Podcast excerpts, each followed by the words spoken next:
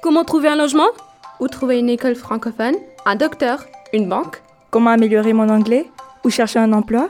Si vous vous posez ces questions, restez à l'écoute. Vous êtes dans l'émission Bienvenue à Toronto. Tous les samedis à 10h et en rediffusion les dimanches à 17h. Sur chaque FM 105.1, Bienvenue à Toronto vous propose un thème différent avec des invités experts ou des témoins pour vous aider à réussir votre installation dans la ville reine. Une initiative rendue possible grâce au Fonds canadien de la radio communautaire. Bonjour à toutes, bonjour à tous. Vous êtes dans l'émission Bienvenue à Toronto. Ici Nathalie Salmeron au micro avec vous donc tous les samedis à 10h et en rediffusion les dimanches à 17h. Bienvenue à Toronto, c'est quoi? Eh bien, Bienvenue à Toronto, c'est une émission de radio hebdomadaire qui est destinée aux nouveaux arrivants dans notre belle ville de Toronto. Et on aborde tous ensemble des sujets qui concernent un petit peu toutes les questions qu'on a pu se poser justement quand nous, nous sommes arrivés dans ce beau pays qu'est le Canada.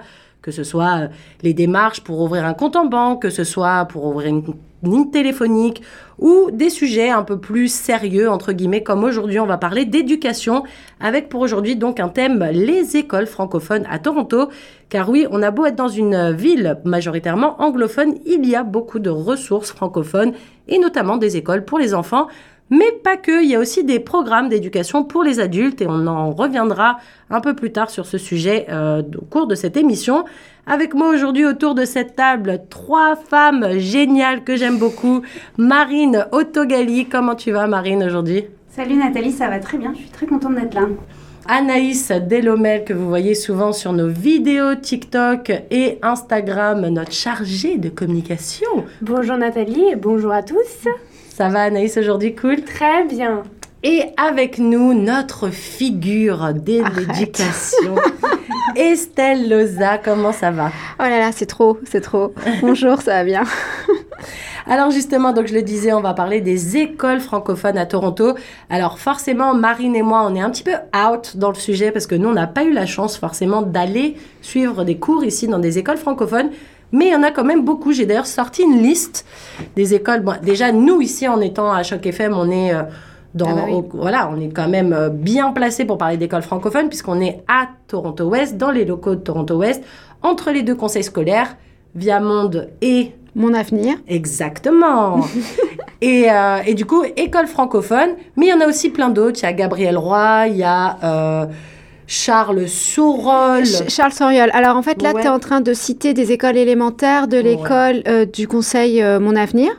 Et euh, si tu voulais vraiment citer d'autres conseils ou d'autres écoles qui appartiennent pas à ces deux conseils-là, qui sont des conseils publics, tu pourrais citer la TSF, Toronto French School, euh, tu pourrais citer euh, plutôt des, des écoles privées. Là, les deux écoles, les deux conseils que tu as cités, c'est des conseils publics. Donc gratuit, ça veut Donc, dire aussi. gratuit, exactement. Mais euh, attention, par rapport à la France, public, des fois, il y en a qui sont catholiques. Par exemple, Mon Avenir est catholique, alors que euh, Viamonde est laïque. Mais justement, c'est une bonne euh, chose que tu dis ça, Estelle, parce que forcément, quand on dit école catholique, est-ce que ça veut dire que les élèves doivent être forcément baptisés, par exemple, pour rentrer dans cette école? Alors, pas toujours, non. Euh, C'est-à-dire qu'un des parents euh, doit être baptisé. Euh, on propose le baptême à nos enfants, à nos enfants, à nos élèves. Dis donc, quel lapsus À nos élèves. Euh, alors, on a, on a euh, toute communauté en réalité dans les écoles catholiques. On est beaucoup plus ouvert que ce qui n'y paraît.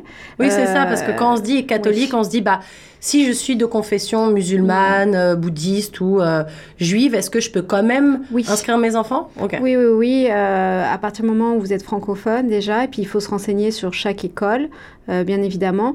Le but étant que euh, tu aies le droit à l'éducation où tu es dans ton, dans ton Quartier. quartier, exactement.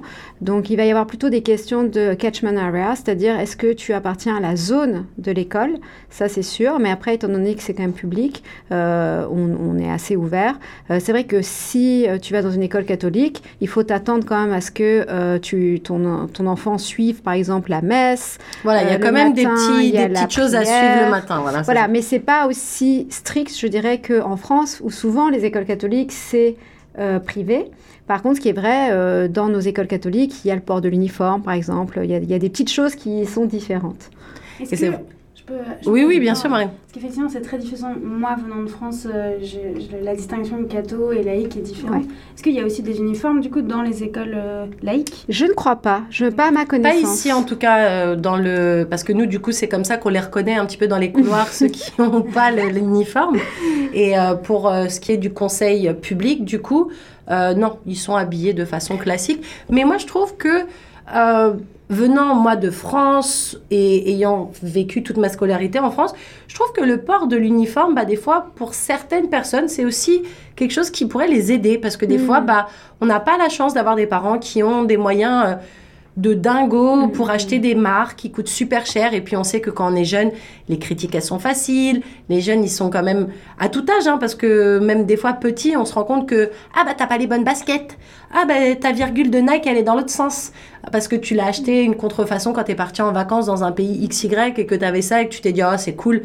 Mais du coup, je trouve qu'au moins, le fait d'être en uniforme, peut-être que ça a l'air un petit peu strict, mais pour le coup, ça met un peu tout le monde sur le même pied euh, Oui, d'égalité. Et on a évolué, c'est-à-dire que par exemple le durag est autorisé, toutes les euh, coiffures euh, qui sont en lien avec ton appartenance culturelle sont autorisées, donc on est bien plus ouvert que ce qui n'y paraît, et surtout euh, ce qui est génial c'est que c'est souvent nos élèves qui font le design de l'uniforme, donc ils s'y retrouvent, ils aiment porter l'uniforme quand c'est eux qui euh, se sont vraiment investis dans l'uniforme. Parce qu'ils n'ont pas l'impression que ce soit trop imposé, du coup, ils ont quand même le choix un peu. Et ce qu'on a fait aussi qui est très bien, c'est qu'on a arrêté de faire payer les élèves euh, pour les journées civiles. Les journées civiles, ça veut dire que tu arrives à l'école sans uniforme. Et avant, on le faisait payer parce que ça permettait au conseil des élèves de faire des activités, de proposer des activités à toute l'école.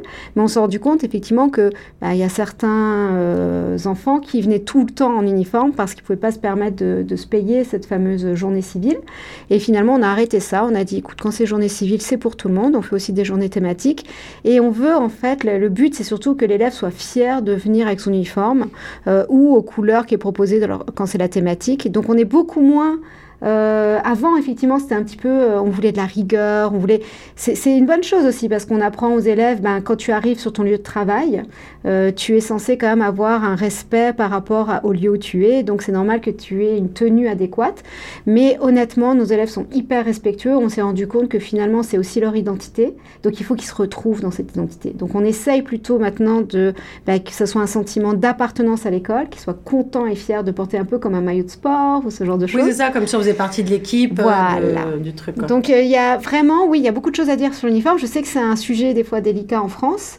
Euh, Ouais. Il faut le, il faut l'expérimenter pour avoir du recul, je pense. Il y a des bonnes choses comme il pourrait y avoir de très mauvaises choses. Si tu viens trop rigoureux, si tu es toujours en train, bah, dès que tu arrives, c'est un peu comme un contrôle, un peu, hein. c'est Ah, ça. je contrôle comment tu es habillé. Bah, là, ça peut poser problème. Et puis il y a aussi ce truc que, que moi je trouvais un peu dérangeant des fois pour en avoir vu de mes yeux vus personnellement dans le métro.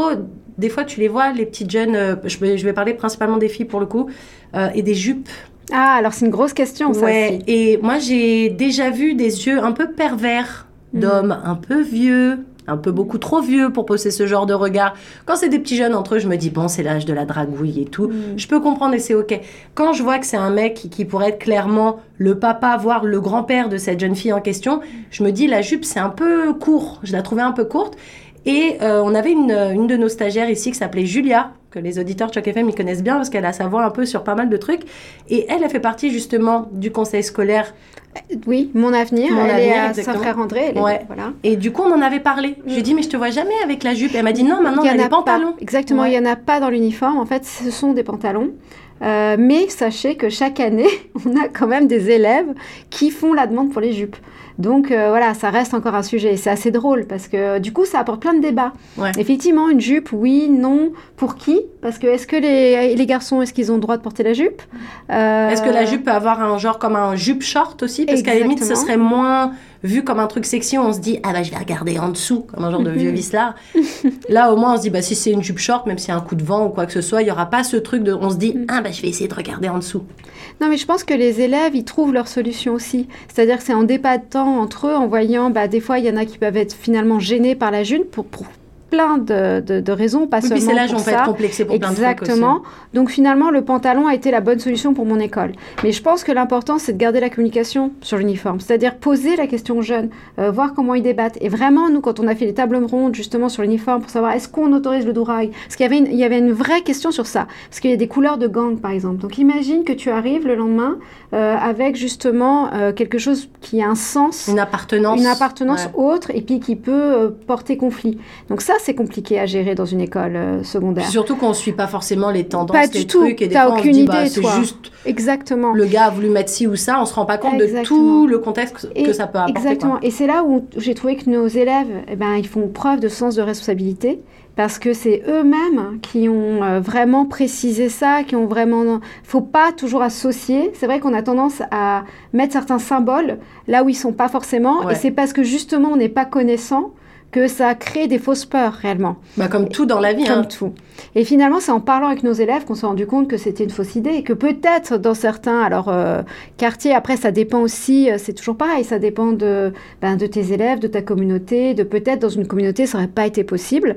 Euh, nous, on s'est rendu compte qu'en parlant avec nos élèves, non, ils étaient très respectueux. Enfin, c'est pas du tout dans un sens revendicatif quand ils quand ils mettent leur. en fait, c'est très esthétique. tu te rends compte que c'est vraiment une question de coiffure réellement.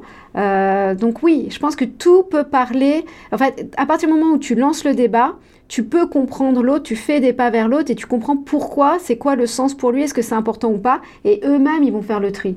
Euh, donc ouais, se dire entre les vraies revendications et puis les revendications qui sont moins euh, pertinentes peut-être. Toi, Anaïs, tu as été dans, as suivi ta scolarité ici quand même euh, dans des écoles francophones. Mhm. C'est quoi un petit peu avec le recul? Parce que maintenant tu es à l'université, tu es plus euh, dans le cursus euh, jeune jeune, on va dire petit en tout cas. Mhm. avec le recul, c'est quoi l'expérience que tu as eue? Bah, en fait, c'est très intéressant de parler de l'uniforme parce que moi, quand j'étais à Québec, euh, j'ai fait mon primaire à Québec et en fait, j'étais dans une école de musique où je portais un uniforme. Et justement, en tant que fille, on avait accès donc à des shorts, à des pantalons, mais aussi en fait aux fameuses cortes le ah, short jupe. Ah, c'est des euh, short jupes alors. Il y a quand même toujours un short en dessous de la... Ah, on, a, on avait des short jupes et on avait en fait une jupe qui était plissée. Et en fait, ça, c'était une jupe qu'on devait mettre quand c'était des événements importants. Mais par contre, le short, le skort, en fait, on pouvait l'apporter n'importe quand. Donc euh, ça, c'est par rapport euh, aux uniformes. Et quelle était ta question par rapport... De, de ton expérience à toi dans les écoles francophones que tu as pu euh, Moi, moi, personnellement, bah, tout s'est bien passé. je sais que ma sœur... C'est assez intéressant parce que ma sœur, elle a été dans le catholique, alors que moi, j'ai été dans le public laïque. moi, j'ai été avec Viamonde. Elle, elle a été dans une école qui s'appelle Georges-Étienne Cartier dans l'est de la ville. Mhm. Et en fait... Elle, par contre, elle n'avait pas d'uniforme. Donc, elle était dans une école euh, catholique sans uniforme. Donc, euh, je pense que c'est ça. En fait, ça change en fonction euh, des, des, conseils scolaires et aussi euh, des, des, écoles en tant que telles. Et, euh, et, sinon, moi, en fait, c'est assez comique qu'on ait parlé des uniformes parce que nous, euh, je me souviens d'un 1er avril, euh, quand on était au secondaire, où en fait, pour le, le poisson d'avril, le directeur, il avait dit on va mettre les uniformes, alors que tout le monde était en train de dire non, nous, on veut pas d'uniforme, etc. Donc, c'est en fait, la question de l'uniforme et, et, tout, c'est très dépendant de ce que chacun euh, veut, il y a énormément d'étudiants qui sont pour, énormément d'étudiants qui sont contre, parce que même si tu portes un uniforme, en fait, après, tu peux quand même le, euh, le personnaliser mm. avec des bijoux, avec des... Euh, tu le personnalises, en fait, en tant qu'étudiant. Comme avec des coiffures aussi, c'est ce que disait Estelle. Exactement, donc tu trouves toujours, en fait, ta manière de mettre ta petite touche, donc, donc voilà. C'est, ça, c'est mon expérience. Moi, après, après le primaire, je n'ai plus porté d'uniforme. Toi, tu as été au collège français, c'est ça Moi, j'étais au collège français de Viamonde. Et, euh, et franchement, euh, c'était super. Et bon, on va marquer une courte page de pub musicale. Euh, de pub musicale, oui, Nat, très en forme aujourd'hui. Une courte page de pub et on va également mettre des musiques. Et le petit point de différence avec Bienvenue à Toronto et les autres émissions, c'est que on se charge de mettre des musiques 100% franco-ontariennes. Alors, bonne écoute sur chaque FM 105.1.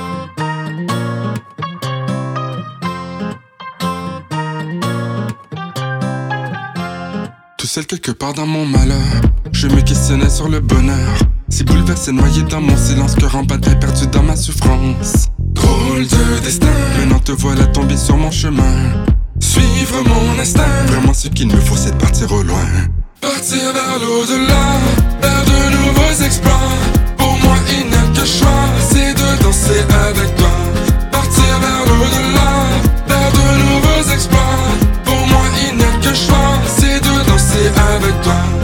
Côté, tout est différent. Pourquoi ne pas suivre le courant? Une passion intime, des moments sublimes, le temps immobile, une crainte inhabile. Rien n'arrive pour rien. Dans tout ce que je veux, c'est quelqu'un de bien. Suivre mon instinct. Vraiment, ce qu'il me faut, c'est partir au loin. Partir vers l'au-delà, vers de nouveaux exploits. Pour moi, il n'y a que choix, c'est de danser avec toi. Partir vers l'au-delà, vers de nouveaux exploits. Pour moi, il n'y a que choix, danser avec toi. Vers l'au-delà, la la la, mon seul choix, danser avec toi. Vers l'au-delà, la la la, mon seul choix, danser avec toi. Les tourments tournent au cafard. Quand je danse avec toi. Le sentiment de nouveau départ. Quand je danse avec toi. Moins de tristesse, plus de richesse Quand je danse avec toi. Tranquillité qui m'adresse. Quand je danse avec toi. La seule exigence, savourer l'ambiance. Charme, élégance, que des belles fréquences Aucune réticence, en toute confidence. Beauté intense quand pense mon danse. Partir vers l'au-delà,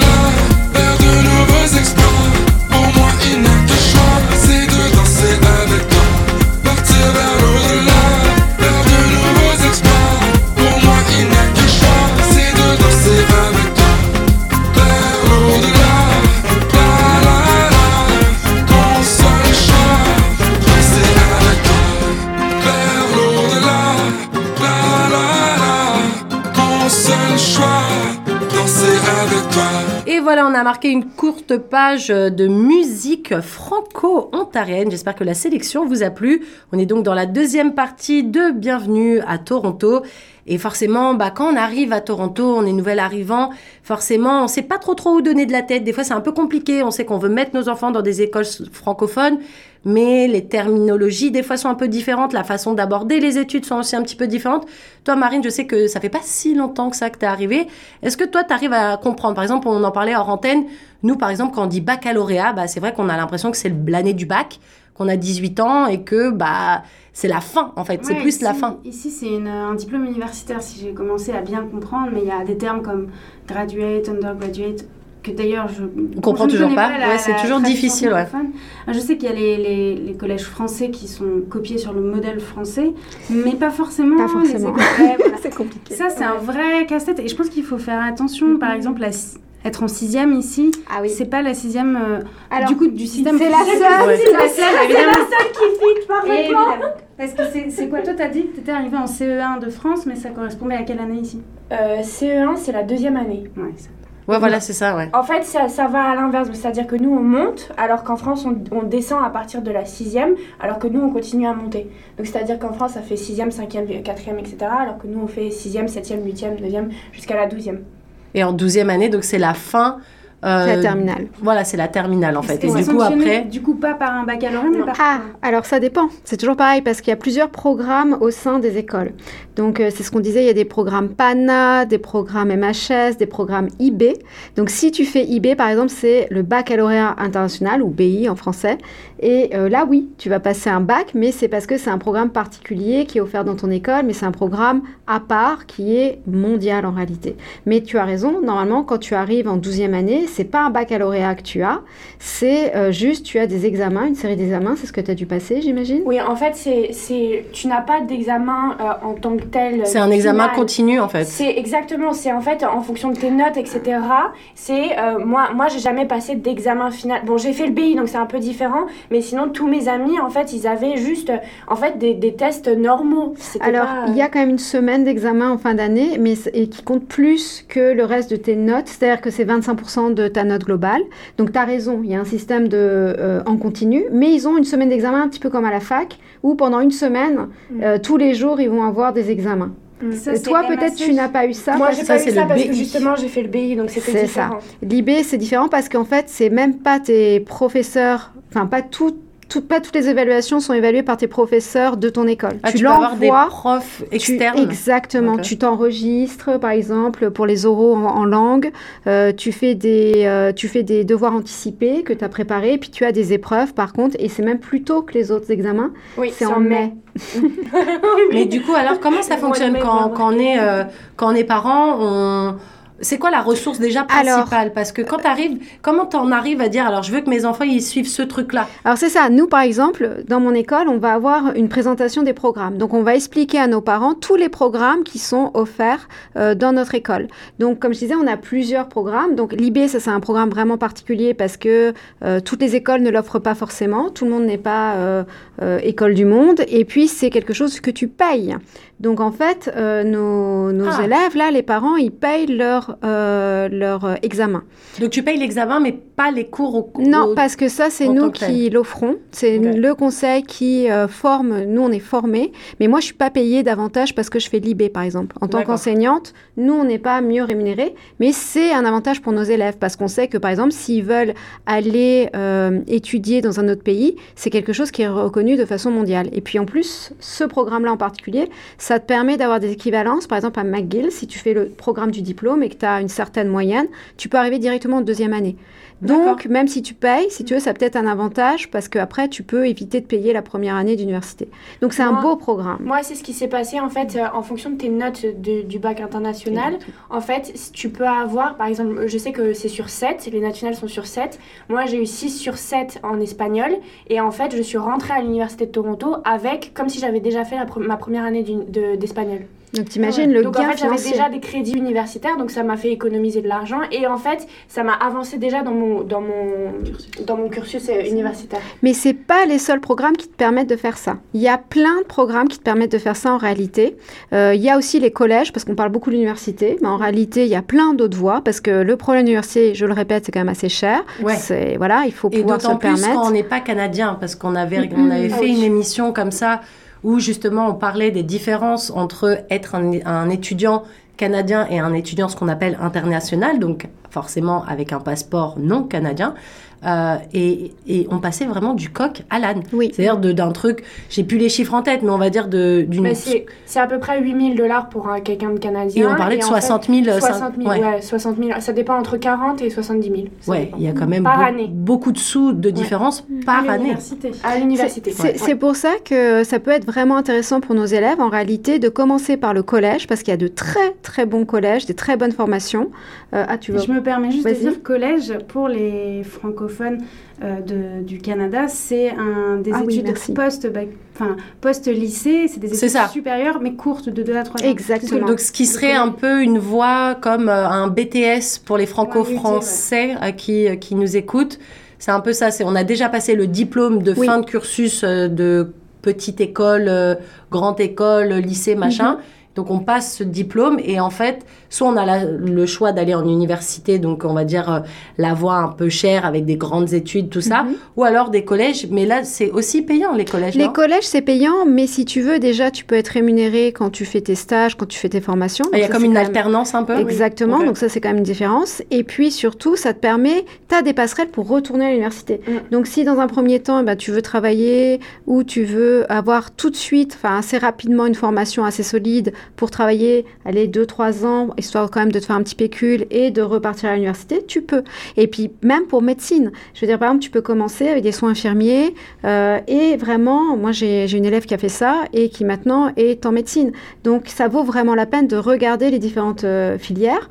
Et je parle aussi de l'apprentissage. Il y a tout un programme qui s'appelle le programme Pajot euh, et ça c'est très intéressant pour les, les, élèves qui veulent se spécialiser dans les métiers spécialisés justement, ceux qui veulent avoir une expérience professionnelle. et ça peut être très large. Là encore, tu peux partir comptable, mais finir en finance ou en audit. Ou euh, Donc vraiment, euh, en plus, le gouvernement de l'Ontario est en train de mettre beaucoup d'argent. On s'est rendu compte qu'on est en pénurie de main-d'œuvre. Donc euh, c'est des cursus, moi je conseille vraiment les parents de, jeter un œil parce que tu peux commencer dans des bureaux d'études, finir en architecture. Il y a plein de passerelles en réalité. C'est spécialisé, oui, mais ici c'est ça qui est génial, c'est que tu as toujours des passerelles pour reprendre d'autres études qui t'amènent à autre chose, qui te font Des fois, c'est peut-être aussi mieux de, comprendre que le chemin risque d'être long et coûteux parce que moi, pour avoir euh, une trentaine mhm. d'années, quand je parle avec des gens qui ont fait leurs études ici, des fois ils me disent je paye encore mes frais de scolarité. et genre, c'est des gens qui ont 35 ans et plus. Mhm. Et tu dis, euh, je, tiens, ouais. ouais. je tiens juste à préciser quelque chose pour les collèges et universités. Euh, au secondaire, il y a deux sortes de cours, appliqués et théoriques. Donc, en fonction de ce que votre enfant va vouloir faire s'il veut s'orienter vers collège ou université, il va falloir qu'il aille prendre des cours appliqués pour collège ou euh, théoriques pour université. Alors, c'est plus si vrai parce qu'il y a un décloisonnement euh, ah. depuis quelques années. Non, non, mais ça. C'est trop vieille, Non, mais c'est pas ça. ça change. Mais non, mais ça change tout le temps, donc c'est pas toujours évident. Tu as raison quand même dans une certaine mesure. Tu, ça reste encore un peu la norme, mais on est en train de changer ça. On est en train de décloisonner parce qu'on se rend compte que, bah oui, c'est, on sait, enfin, c'est complètement idiot euh, aussi jeune euh, de déterminer euh, déjà des cursus. oui, c'est bloqué peut-être aussi. Je, ouais, je sais que ma sœur, elle est en anglophone et là, à l'heure actuelle, en fait, pour aller à l'université, elle avait pris par accident en fait un cours de mathématiques collège et donc là, elle est mhm. obligée de prendre des cours d'été pour faire le, le cours universitaire en fait, pour pouvoir mhm. aller à l'université. Donc je sais que c'est assez contraignant en fait si t'es pas au courant euh, parce que. Oui, il y a des crédits pour certaines formations, il y a aussi des euh, niveaux. Euh, mhm. de notes, ça c'est important de le dire, mais la chance qu'on a, effectivement, c'est qu'on peut toujours reprendre des cours l'été, tu peux repasser même des matières que... même le soir des fois. Exactement. Oui, y a, c'est assez impressionnant ici la possibilité d'aller dans des cours un peu à n'importe quel moment de l'année, de la journée. Il y a une stagiaire, Julia, on en parlait juste avant, mm qui prenaient des cours euh, le matin à distance. Tout se fait beaucoup à distance en ce mhm. moment. Et, euh, et, donc de cumuler euh, différents diplômes. Et, et, je conseille vraiment aux, parents de se renseigner parce qu'il y a donc tout ce qui est coop. Donc ça, c'est vraiment l'éducation coopérative, notamment dans la MHS, donc tout ce qui est dans les majeures hautes spécialisations. Ça permet aux élèves d'avoir déjà une expérience du travail. par exemple, Julia dont tu parlais, elle a bénéficié de ce programme-là. Et ça peut te permettre d'avoir un vrai travail d'été, d'être rémunéré par la suite. ça leur fait au lycée, déjà. Elles avaient des contrats, les stagiaires, ouais, ouais. Quand bien même elles étaient jeunes, il me semble qu'il fallait avoir 16 euh, ans minimum, c'est ça mais elles étaient rémunérées avec un contrat en fait en tant que tel, un vrai, un vrai emploi en fait. plus pour l'élève, c'est hyper valorisant parce que. Puis même ça construit sans qu'elle le sache, même si je pense qu'à cet âge-là on est déjà très intelligent, mais ça construit déjà le CV. Complètement. Et un CV, euh, c'est bête, mais des fois, on s'y prend beaucoup trop tard. Et la premire expérience, surtout quand on est dans des études longues, des fois, c'est après les études. Complètement. Ou, ou même, imagine, tu te fais une idée du métier. Et t'aimes pas? Eh oui, finalement, tu vas. non, mais c'est terrible. Tu finis ton cursus, t'arrives et puis tu dis Ah ben non, c'était peut-être pas ça finalement ce que je. Comme je voyais le, métier. Là, euh, il y a toujours euh, en 9e année euh, une, possibilité pendant une journée. C'est Nos jeunes au travail. J'en parle parce que c'est le 1er novembre, donc ah c'est bientôt. Ah. tu vois? Et c'est en ce moment. Donc, les, les... donc vraiment, je conseille aux parents là aussi sortez des sentiers battus, essayez de voir. Puis parlez à vos enfants aussi. Voilà, parce que souvent ils connaissent le métier de leurs parents mais ils n'ont aucune idée des autres métiers. Donc c'est vraiment une bonne occasion. Puis n'essayez pas de, n'hésitez pas à, appeler directement. Les banques ont ce genre de système où ils accueillent tous les élèves au même moment. Je veux dire, c'est déjà mis en place, c'est quelque chose qui existe en fait. Donc il suffit de se renseigner et des fois, même si c'est par voie interne, euh, parce que tu peux pas arriver toi euh, si tu n'as pas quelqu'un dans la banque, mais tu peux toujours parler. Oui, le fameux piston, mais le piston c'est partout ça. Hein. Ouais, non mais même sans piston, c'est-à-dire vraiment si tu parles par exemple à ton conseiller bancaire euh, si tu lui dis bah, j'ai un enfant, c'est quelque chose qui l'intéresse, je suis sûre qu'il va très gentiment te proposer d'inscrire ton enfant dans ce programme-là, puisque c'est une journée. Mm. Mais rien qu'une journée, ça paraît complètement anodin, hein, ce que je suis en train de raconter. Mais oui, ça fait déjà une différence euh, dans la tête de votre enfant. Ça va peut-être. Puis on passe du, du, fantasme un petit peu à la réalité de terrain, quoi. Et juste pour revenir sur MHS. Ah oui, bah, c'est justement c'est cool que tu rebondis sur ça. Que même il y a beaucoup de, de manière générale, il y a beaucoup d'abréviations. On parlait du euh, du PAN, du programme euh, PANA. PANA. Premiers arrivants. Alors c'est le programme d'appui aux nouveaux arrivants. Comment comment déjà les, les parents de manière générale ils mhm. peuvent avoir une idée de tous les programmes différents? Parce que c'est cool d'en parler avec les enfants, mais si eux-mêmes ils sont pas très au courant de ce qui est proposé, est-ce qu'il y a des ressources pour Alors oui oui oui, il y a des ressources du ministère déjà qui sont publiées et puis normalement c'est le rôle de la direction d'école. Elle doit informer les parents. On a des conseillers d'orientation qui, nous, en tout cas, c'est fait dans notre école. Je vois que. Anaïs, elle a un petit peu levé les yeux au ciel. Qu'il y a dans mon école, honnêtement, ils le font plutôt bien. je te dis, là, on va avoir une, une réunion d'information sur les programmes. Donc, c'est eux qui sont censés t'avertir. Maintenant, par exemple, pour le programme PANA, tu, c'est carrément dans ton dossier scolaire. Donc, tu es vraiment suivi, peu importe l'école où tu vas. Par exemple, si j'accueillais quelqu'un qui vient du public, ce serait marqué dans son dossier et on ferait le suivi parce que c'est des programmes qui sont pas que sur un an. En général, c'est des programmes qui sont euh, le baccalauréat, c'est sur deux ans, voire plus si c'est euh, commencé euh, à l'élémentaire. le MHS, c'est sur deux ans. c'est le temps justement qu'ils puissent faire des projets, des choses. PANA, c'est vraiment pour appuyer les nouveaux arrivants et ça, ça concerne tous les élèves qui sont en provenance de pays, d'autres pays. Que le Canada. Que le Canada. Donc ça peut être des pays du continent africain, mais ça peut être aussi des pays du continent européen, donc Belge, la France, oui, oui, oui. non, mais je le dis parce que toujours les gens sont pourquoi mon enfant est dans le programme PANA? Comme si c'était euh, terrible, voilà. Alors qu'au contraire, c'est un appui. Euh, il faut savoir que ça vraiment euh, il y a un appui très euh, personnalisé. Oui, puis c'est au-delà du, cadre scolaire aussi, c'est ce que tu me disais un peu en antenne. On t'explique un petit peu aussi le, le B.A.B.A. de plein de choses, de la vie. De la culture. Euh, alors, ça va être aussi ouvrir un compte bancaire. Et des fois, ça aide même les parents. Bah et je, je, je, précisais là aussi, parce qu'on parlait aussi de la formation pour les adultes plus tard, ben, les parents, par exemple, ont aussi cette possibilité, alors PANA ou pas, d'avoir des cours de français. Maintenant, les conseils scolaires ont mis ça en place pour aider justement quand on est dans un couple où le papa parle euh, anglais, la maman français, bah, qu'ils soient à égalité quand on fait des réunions de parents. Euh, oui, et puis qu'ils ne se sentent pas isolés dans l'éducation de leur enfant, en fait. Et ça, c'est formidable parce que du coup, ça permet à ces parents euh, ben, d'acquérir l'acquisition d'une langue quand même. Mm-hmm. Donc, ça peut être quelque chose même pour eux sur un plan personnel et c'est gratuit. Donc, c'est quand même des ressources que met le ministère en place. C'est énorme, je trouve.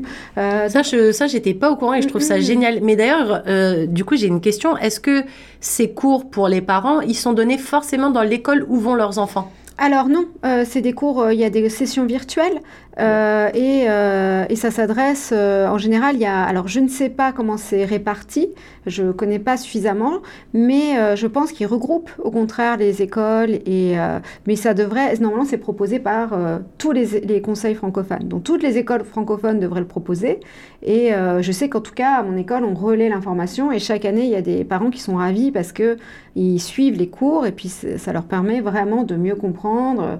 Voilà, c'est. Est-ce qu'ils ont un système de notation et tout aussi? Ils passent des ah, examens et tout? faudrait, Je sais pas, c'est une bonne question. Il faudrait. Hein, Parce que du coup, ils pourraient réviser. Mais ça fait vraiment du bien. Euh, je trouve que nous, on a une formation continue en tant qu'enseignant et c'est ça fait vraiment du bien aux enseignants de se retrouver à la place de leurs élèves. Parce que tu réalises qu'est-ce que c'est le stress d'un examen, le stress d'être évalué. Euh, on oublie. La pression de, des révisions aussi. Euh. Exactement. moi, je vois que des fois, Anaïs, ça nous parle de, du ah. fait qu'elle a encore des examens et tout. Elle me dit, oh, j'ai oh, t'inquiète pas, ça va aller. Euh, moi, je me rappelle l'époque, enfin l'époque, on dirait j'ai 75 ans, mais l'époque où j'allais à l'école, moi, j'ai tendance à être très minutieuse dans les trucs, très. Je fais attention aux détails. pour moi, les détails font toute l'importance du truc. Et des fois, je passais des heures à faire des fiches sur un truc, et puis au final, à l'examen, il parle d'un tout autre truc, et puis tu es dégoûté parce que tu dis, oh là là, mais moi, j'ai mis tellement d'efforts et d'énergie dans mes révisions sur ce point, puis au final, on parle d'autres trucs. Et c'est vrai qu'on n'y pense pas assez. Du coup, de mettre les parents dans un système où eux aussi, ils apprennent un peu, bah, ils comprennent aussi leurs enfants et le stress qu'ils ont des fois. Et là encore, je te dirais, on est très chanceux au Canada parce qu'on a vraiment des programmes d'appui pour les élèves, euh, le programme de service euh, aux élèves, euh, qui s'adresse euh, à des élèves qui euh, sont en difficulté d'apprentissage, mais pas seulement. Euh, moi, je trouve qu'on est quand même très avancé au Canada pour avoir connu le système français. Alors peut-être que ça a évolué, parce que moi aussi, hein, je ne suis pas toute jeune, alors ça, ça a peut-être progressé.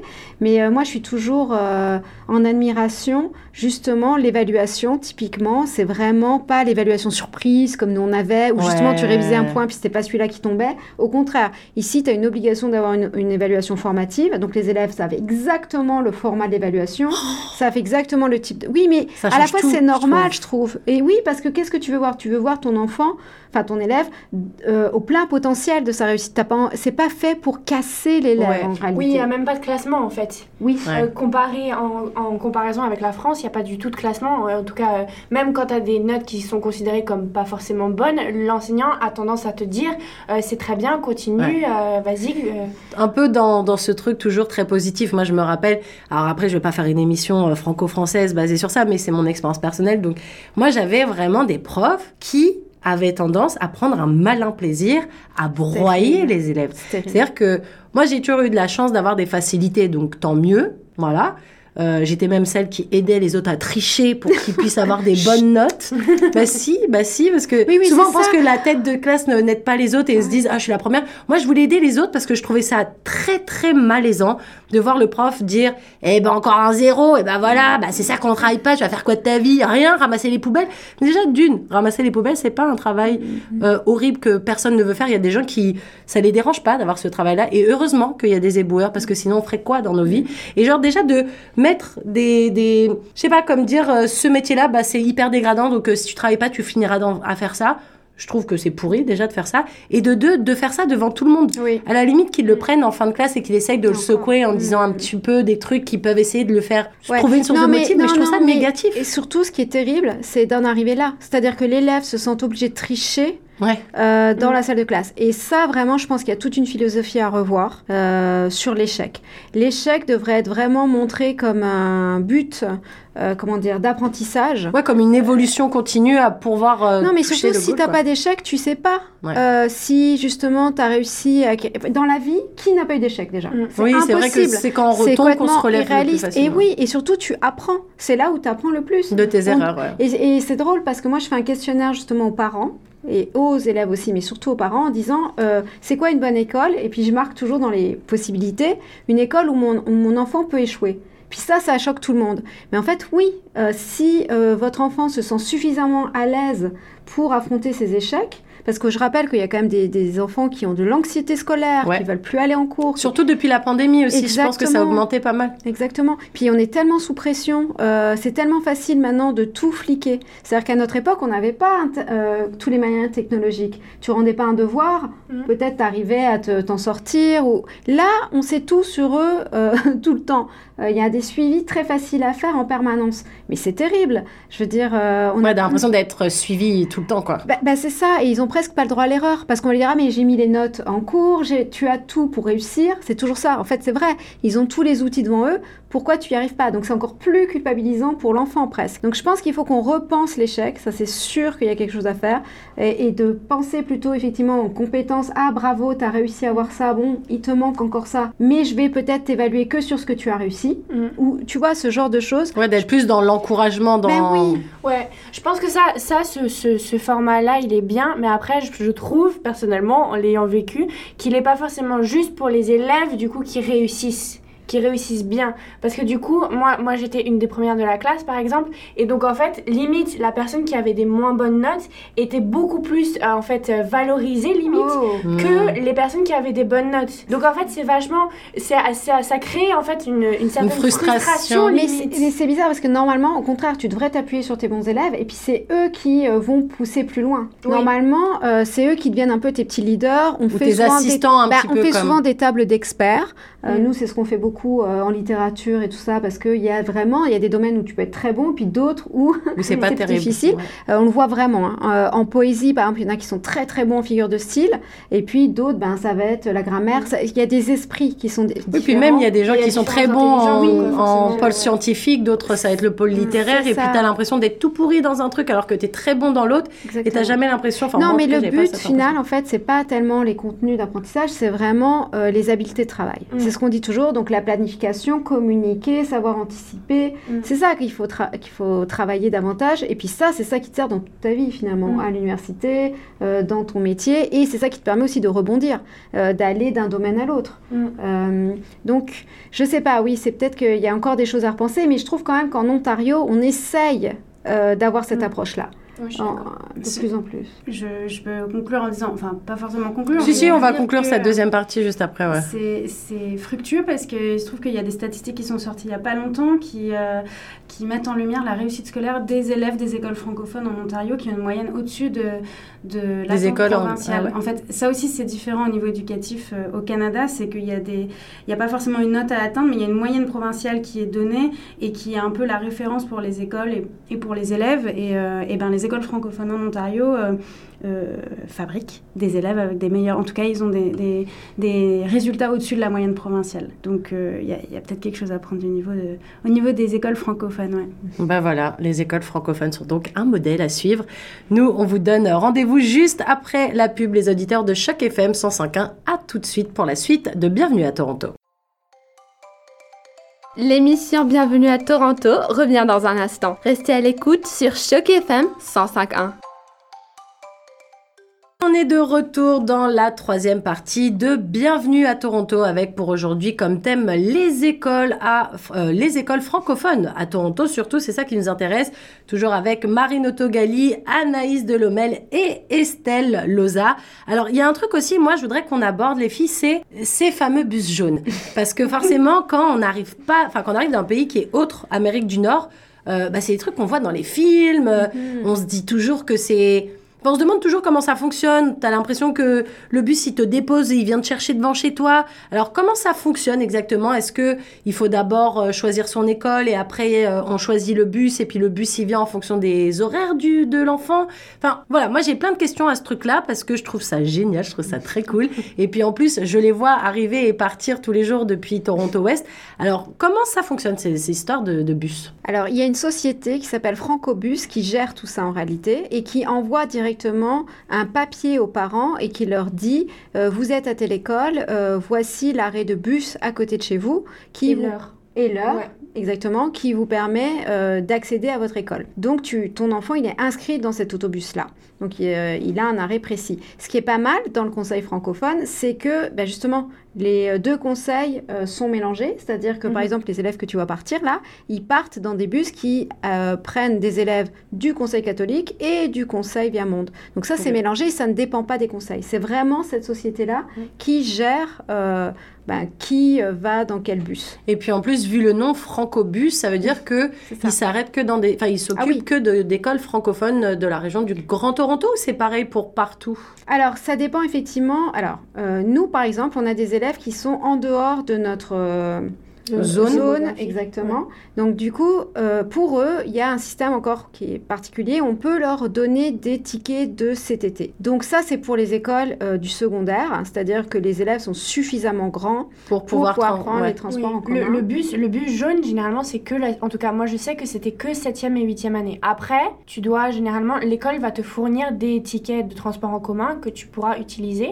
Mais généralement, en tout cas, je sais pas pour. Tu peux faire les deux. En fait, quand tu es. Euh, Parce que nous, on n'avait pas le choix. Ah, peut-être parce que vous êtes au centre-ville. Ouais, c'était uniquement 7e et 8e, année. Après, je pense que ça varie en fonction des écoles, etc. Nous, tu peux prendre le bus jusqu'à ta 12e année, mais c'est vrai que rare sont les élèves. Euh, tu penses qu'il y en a qui peuvent conduire à l'école, donc en ah, c'est vrai, oui, c'est ça. Donc euh, après, ils préfèrent euh, prendre les transports en commun avec les copains. Mais oui, euh, moi, j'aime en tout cas l'idée du bus parce que c'est un endroit de sociabilisation qui est génial pour l'enfant. C'est une première responsabilité. C'est une routine aussi quand on est petit. Je trouve que autant quand on est adulte, la routine c'est quelque chose qu'on mm. évite euh, parce que sinon on a l'impression que nos vies elles sont nulles. Alors que quand on est enfant, c'est hyper rassurant d'avoir de la routine, de savoir que le matin il y a la personne du bus, puis en, fonction de qui c'est, on peut être plus ou moins copain avec le chauffeur ou la, personne qui conduit le bus. Euh, et puis on sait qu'elle nous ramène aussi. Donc puis c'est un stress en moins pour les parents. Moi, je me rappelle de mes parents le matin, c'était fissa fissa, fallait se dépêcher. On, des fois, euh, il y avait des embouteillages, machin. Enfin, du coup, la pression du retard était sur les parents, alors que là, la pression du retard, bah, est sur le bus, en fait. Puis imagine la fierté du petit bout de chou qui prend pour la première fois son bus tout seul. Mm. Euh, tu sais, tu, vois bien ces images où on les voit et puis ils nous font oui, coucou, du bus. Et, ça, c'est tellement mignon. Je veux dire, euh, il y a un vrai, il y a une vraie, c'est une belle tradition pour moi, je trouve aussi. Puis c'est un endroit sécuritaire qui n'est pas négligeable aussi.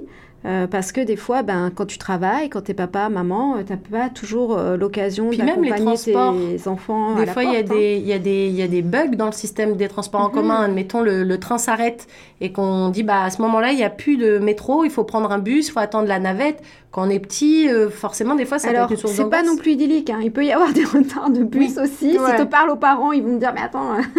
mais il y a des solutions. C'est-à-dire que des fois, on amène des taxis. Il y a quand même des solutions mm. pour les élèves. Donc, euh, ils sont pris en charge. Mais la question, c'est est-ce que c'est un service gratuit? Alors, euh, oui, effectivement, ah. c'est la ville qui te donne euh, ce service-là. Donc, ça, c'est pour ça d'ailleurs qu'on donne des billets Tickets de, TTC à ceux qui ne bénéficient pas du service de bus.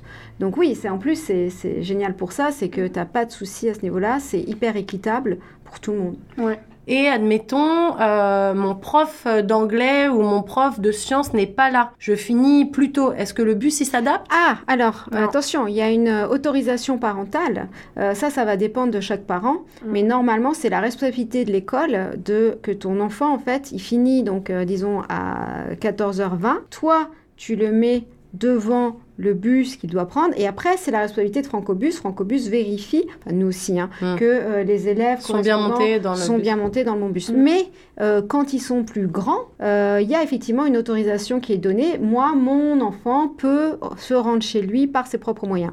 Là, nous, on n'est pas censé vérifier est-ce qu'il est rentré par ses propres moyens, est-ce qu'il est rentré par Francobus. Ça, c'est plus notre responsabilité. Il n'y a pas un appel qui est fait dans le bus de la part du chauffeur? Quand ils sont petits, quand ils sont petits, oui, tout est vraiment les, au contraire. Hein, il y a des gardes de bus, on les accompagne. Je t'avoue même quand ils sont grands, mais ça, je ne dois pas le dire.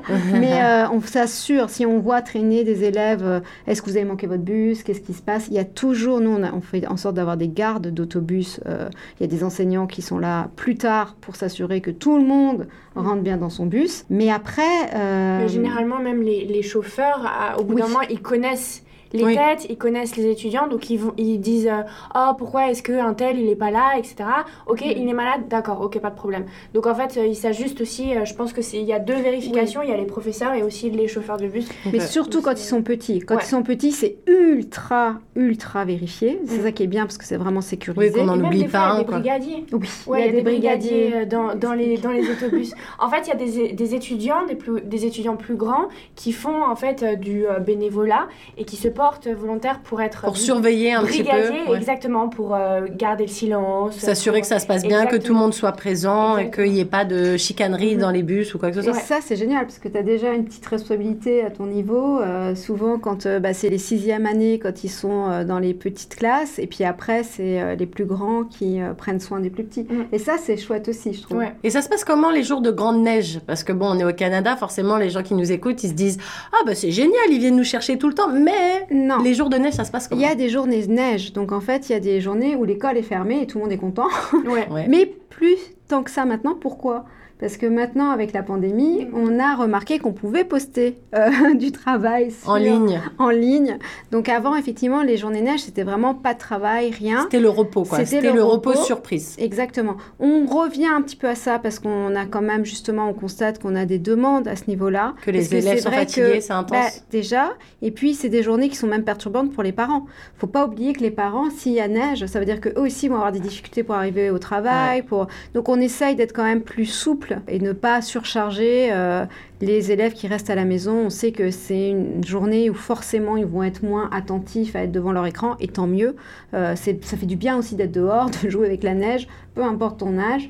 Euh, faut pas non plus, c'est ça le problème du tout numérique des fois, c'est qu'on devient, comme je disais, un peu trop accroché accroché à l'écran, toujours en train de vérifier, parce que c'est très facile, et on perd de ce côté humain de ce côté. C'est quoi la vie en réalité? C'est aussi des fois bah, de profiter de la neige quand elle tombe. Hein. Mm. On a tous ces souvenirs-là, et puis moi j'aimerais que mes enfants l'aient aussi finalement, non? Mais, euh, euh, mais du coup, donc pas de, pas de service de bus quand c'est les journées de neige, mais admettons, la journée a commencé, par exemple comme aujourd'hui, il n'y a pas oh, une neige, il prévoit. Ah, ils prévoient. Ils prévoient Parce que si, admettons, euh, fin de, fin, fin de journée, fin de journée pour les élèves, c'est-à-dire 14h20 mhm. justement. Et on, je voudrais qu'on en parle après vite fait aussi de, du rythme scolaire qui, moi, m'avait choqué parce que je trouvais que l'après-midi, elle est beaucoup trop libre.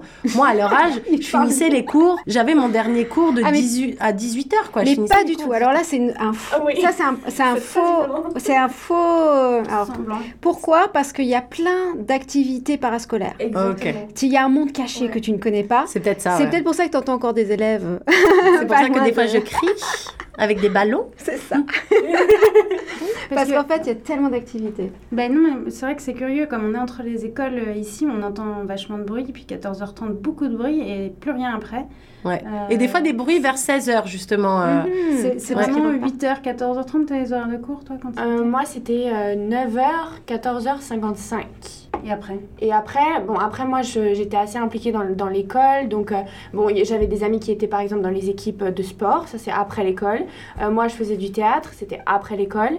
Euh, j'avais des pratiques qui, pouvaient des fois aller jusqu'à 18h si c'était sous supervisé par un enseignant. Mais ouais, donc les horaires normaux sont soit 8h, 8, 9h jusqu'à 14, 15h. Mais généralement, ça va pas plus loin que ça. Après, c'est le, les, les, activités parascolaires organisé par l'école ou aussi euh, il y a au Canada il y a la culture du euh, les enfants qui font du sport etc euh, et c'est toujours après les cours. Moi par exemple ma soeur elle fait du foot. Le foot les pratiques elles sont à 21h donc elle a besoin de rentrer de manger et ensuite elle, elle part à ses, activités en fait extra-curriculaires donc alors sauf que les activités extra-curriculaires bah, ça coûte de l'argent beaucoup d'argent. Ah, ça c'est important de le dire pour les parents qui nous écoutent qui ont moi, envie je de mettre leurs enfants. parce que j'ai mon fils ah, qui oui. fait du sport. Ah, oui, ah oui, oui, euh, euh, pas, pas dans l'école. Non, donc il faut quand même que ah ton école, il faut qu'il y ait... Non, mais les gens oublient ça. Parce que des fois, tu sais, euh, nous, il y a par exemple un club de devoirs. Et puis comme c'est instauré, ben, les parents disent, bah, le club de, de devoirs, pourquoi il n'est pas là aujourd'hui ben, Parce qu'on a une réunion du personnel, parce qu'en fait, les, les, les, enseignants ne sont pas rémunérés pour, toutes ces heures-là. Donc toi, quand tu restes à 6 heures et que c'est ton prof de théâtre qui est là avec toi, mm. il le fait Bénévolement. Bénévolement sur son bon vouloir parce qu'il est très engagé. Et là, il faut vraiment féliciter les enseignants. Puis ah je ne dis pas ça pour moi, mais je dis ça vraiment pour tous les enseignants de tous les conseils. C'est impressionnant de voir, quand tu vois les activités parascolaires qui sont proposées aux jeunes, euh, cet engagement quand même des, enseignants. Parce que euh, tout ça, c'est gratuit, euh, c'est fait à l'école, donc c'est quand même sécuritaire aussi à ce niveau-là. Et c'est en plus vraiment personnalisé. Parce que nous, les clubs, c'est en fonction des intérêts des élèves. C'est-à-dire que les clubs changent chaque année. Oh, Justement, j'allais demander comment, comment ils naissent ces clubs. Est-ce que c'est des les élèves C'est pas des trucs instaurés forcément qui reviennent. Bon, je pense qu'il y a des activités comme par exemple le théâtre ou quoi que ce soit qui ah. sont plus ou moins instaurées, et qui reviennent tous les ans. C'est intéressant. Pas, forcément. Non, en fait, moi par exemple, j'ai été au collège français. Euh, on n'a jamais, donc on avait des cours de théâtre, mais on n'a jamais eu de club de théâtre. Euh, dans, au sein de l'école, euh, de l'histoire de l'école, il n'y a jamais eu de club de théâtre. C'est moi qui l'ai créé et c'est moi qui ai en fait euh, entraîné chaque année le club de théâtre. Et en fait, quand je suis partie, petit à petit, le projet est parti en fait. Mm. Donc, donc c'est vraiment en fonction des élèves. Et je sais que par exemple, ma cohorte était vachement engagée. Donc, on avait créé le journal de l'école, on avait qui n'était pas d'actualité. On avait créé le, le, club de théâtre, on avait créé des équipes de sport, on avait créé le club de l'environnement, le club LGBTQ. Il y avait vraiment eu beaucoup de clubs en fait dans la cohorte euh, dans laquelle j'étais euh, et ça en fait ça avait euh, ravivé un peu notre notre école et c'est c'est beaucoup plus agréable. Mais pour revenir sur ce que Estelle disait par rapport aux, enseignants, je sais que donc c'est dans certaines écoles les enseignants il n'y a pas de problème, ils restent après les cours et ils sont vraiment à fond derrière toi pour les activités parascolaires, mais dans d'autres écoles c'est très galère parce que justement les enseignants en fait ils travaillent de 9h à 15h et à 15h mhm. ils partent. Donc c'est-à-dire que moi par exemple pour mon club de théâtre, j'ai vraiment vraiment eu de la difficulté à trouver des, études, des, enseignants en fait qui étaient d'accord de rester parce que je j'étais obligée d'avoir un enseignant avec moi si je voulais faire après les cours et en fait euh, j'ai eu de la difficulté à trouver des, enseignants qui étaient d'accord de rester euh, jusque 18h, 19h et des fois... Euh, Alors d'où l'intérêt pour les parents de vérifier déjà les programmes qui sont mm. dans l'école parce que par exemple dans mon école il y a le PSAT, le programme spécialisé en art de Toronto. Mm. Donc là forcément tu as des cours, tu as des cours hors horaire qui sont aussi des club. Donc du coup, tu as théâtre, musique, toute la semaine. C'est-à-dire que... Euh, c'est super intense. Ah oui, c'est super intense. si tu fais tout. c'est toujours pareil. mais après, ça dépend ce que tu aimes. Il y a de la comédie musicale, il y a du café chantant, il y a de la scène ouverte, mm. donc il y a de l'impro, c'est pas tout à fait pareil. Mm-hmm. Donc chacun va retrouver ce qui lui plaît. Mais ce qui permet surtout d'avoir une présence dans l'école, et ça, c'est formidable. Mm. Donc, tu as raison de dire que c'est selon l'engagement des enseignants, parce que c'est vraiment ça. Mm. ça va dépendre de l'élève. Elle a raison, c'est-à-dire que nous, heureusement qu'on a des élèves, par exemple, on a un club de mode qui est juste génial, mais c'est vraiment grâce à nos élèves. On a un club d'écriture, elle qui sont euh, source de propositions. En Exactement. Et c'est vrai qu'il faut, bah, il faut un dynamisme des deux côtés. C'est-à-dire qu'il faut trouver aussi ton enseignant qui veut s'engager euh, auprès des élèves. Tu as raison de souligner que c'est pas forcément la norme, euh, mais quand même, je trouve que c'est remarquable. Mais du coup, ça veut dire que un prof, je dis n'importe quoi, un prof de maths peut être ah le prof qui surveille. Si tu savais. Le prof qui surveille, je sais pas, le cours de DJ par exemple. Ouais, si tu savais, c'est très drôle. Mm. T'as as un exemple? Moi, j'en ai plein. Non, moi, moi j'ai pas forcément d'exemple. Bah, moi, j'ai eu la chance d'avoir justement le professeur de français théâtre qui a supporté euh, mon, mon, club. Mais sinon, ouais, mais sinon, il y avait plein de. Il y avait par exemple le professeur d'art euh, qui faisait euh, du, le sport et tout ça. Donc c'était assez. je me suis retrouvée à superviser un club de création de jeux vidéo. je n'ai aucune idée de ce que faisaient vraiment les élèves sur ces ordinateurs. Mais eux, ils étaient très contents. Ils m'ont montré des trucs. Et puis, et puis c'était terrible parce qu'ils venaient me voir et me disaient Madame, faut vraiment t'y mettre. c'est pas possible. Et, euh, mais l'important, c'est ça c'est d'offrir l'espace finalement. Mm. Euh, le lieu, être là, supervisé, ça veut pas forcément dire que tu apprends des choses aussi, toi. C'est vraiment, je te dis, c'est les élèves qui sont euh, le moteur. Hein. Mais tous ces clubs, c'est non noté, c'est complètement hors Ah oui, oui, oui, Non. Alors après, quand tu fais l'IB, il y a des programmes. C'est pour ça que je te dis qu'il y a des programmes qui sont quand même porteurs dans les écoles. comme le PSAT, ça va t'aider. il va y avoir des artistes, donc forcément, eux, ils vont s'investir dans les clubs. Euh, nous, on a une équipe technique, par exemple, ce qui est quand même assez rare, qui euh, fait tout l'auditorium, le son, le son, tout ça. Ils font les, euh, décors aussi. Ils font les décors avec l'atelier de menuiserie. Donc il y a des choses qui peuvent être en lien avec les cours. Donc c'est pour ça que, par exemple, quand tu as l'IB, c'est pas mal parce que tu as des élèves qui font le programme, qui font Mhm. qui font créativité, activité, service, encore un acronyme. et en fait, ils sont obligés de faire un projet dans leur communauté. Ça, c'est évalué. Ça leur permet ou pas d'avoir le, le diplôme à la fin de l'année. Donc ils ont intérêt à le faire. Et du coup, ça, ça va t'apporter effectivement un rayonnement. Donc, oui, il y a quand même une carotte à, participer pour eux, à certains clubs. Oui, c'est rare. Enfin, déjà, parce que dans les programmes IB, ils sont pas si nombreux que ça, les élèves. Nous, on a une grosse cohorte à l'IB, mais c'est pas du tout forcément euh, le cas. Toi, combien vous étiez? On était trois. Voilà, donc tu vois. C'est ça. En fait, ça a commencé, généralement, ça commence dans la dixième année, 15-20 euh, personnes, et en fait, au final, c'est les trois survivants. Euh, non, on a beaucoup de chance, oui, oui. Dans mon école, j'ai 16 élèves euh, à l'IB programme, donc t'imagines un certificat.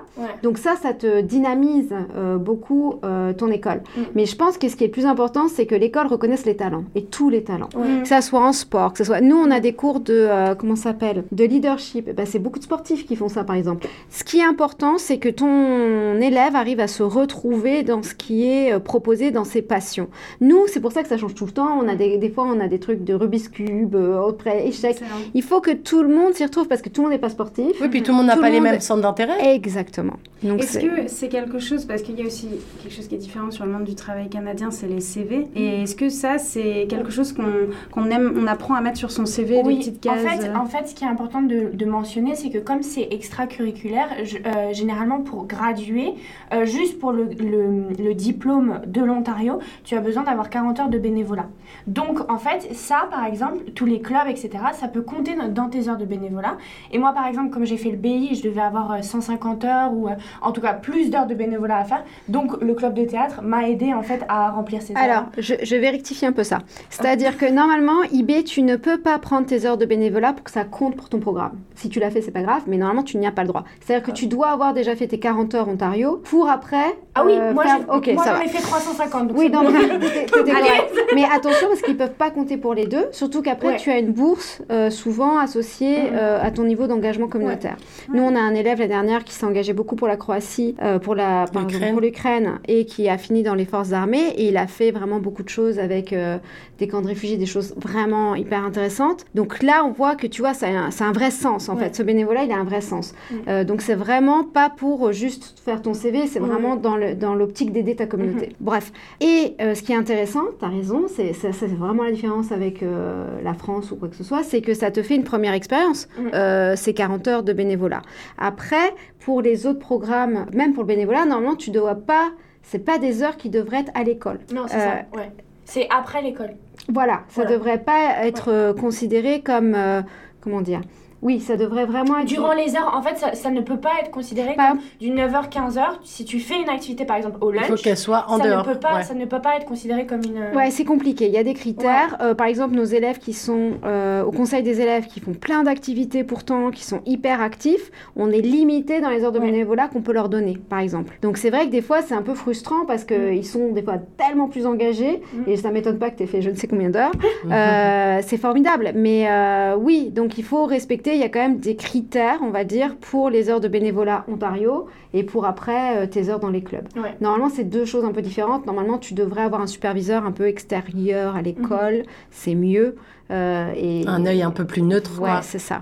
Mais dans tous les cas, pour répondre à ta question, oui, on peut l'ajouter à ton, à ton CV comme une expérience. Moi, je l'ai sur mon CV comme une, une, expérience en fait de début euh, de bénévolat. Excellent. Alors, on va euh, finir cette troisième partie. Et puis, moi, je voudrais qu'après, on parle rapidement, parce qu'il ne nous reste pas tant de temps que ça sur cette émission, sur les programmes qui sont proposés pour les adultes. Je sais que Marine a deux, trois trucs à nous dire d'ailleurs sur euh, notamment les cours proposés à la bibliothèque de Toronto. On se retrouve tout de suite dans Bienvenue à Toronto. L'agenda régional. 100% Toronto. L'agenda régional. Du samedi 21 octobre au dimanche 22 octobre, visitez la belle ferme effrayante de Riverdale. Elle sera décorée pour l'occasion d'Halloween. Elle est située au 201 rue Winchester, Toronto. La ferme de Riverdale est une ferme en activité située dans le quartier Cabbage Town du centre-ville de Toronto. Vous aurez l'occasion d'avoir un avant-goût de la vie à la ferme. Ne ratez surtout pas cette occasion. Pour plus d'informations, rendez-vous sur grandtoronto.ca. Le jeudi 26 octobre, entre 20h et une heure, joignez-vous au cœur Mendelssohn de Toronto dans un voyage de passion, de désir, en découvrant Carmina Burana de Carl Hoff avec son ouverture sans équivoque au Fortuna. L'événement aura lieu au Roy Thompson Hall.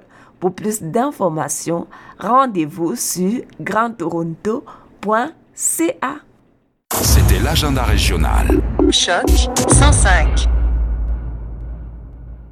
Eh bien, ça y est, on est déjà à la fin de cette émission. Bienvenue à Toronto. Et en fait, on s'est rendu compte qu'on avait tellement de choses à dire sur les écoles francophones à Toronto qu'on s'est dit que en fait les programmes pour adultes ça nécessitait peut-être juste un épisode à lui tout seul donc on aura l'occasion de discuter un petit peu de tout ça une prochaine fois puis ce sera aussi peut-être l'occasion d'avoir d'autres panélistes autour de la table mais oui je pense que hein, Marine on va pas parler en deux secondes de tout ce qu'il y a à dire sur les programmes pour adultes non je pense qu'on peut revenir on peut revenir Anaïs, pareil, je pense qu'il y a pas mal de choses à dire sur ce sujet. D'accord. Estelle, on est euh, Moi, je vais écouter. Je vais vraiment écouter. Je vais être branchée. Dès qu'elle sort l'émission, je serai là. Bah voilà, je pense qu'on fera un autre, une autre émission en, tant que telle où on parlera juste des programmes pour adultes parce que sachez que la ville de Toronto propose de nombreux programmes hmm. en français pour les adultes dans divers domaines. Divers domaines et variés, tout est varié, tout est à votre choix. Vous pourrez trouver plein de trucs et on en parlera plus en détail dans une autre émission. En tout cas, merci à vous trois d'avoir participé à cette super table ronde sur ce sujet, les écoles francophones à Toronto.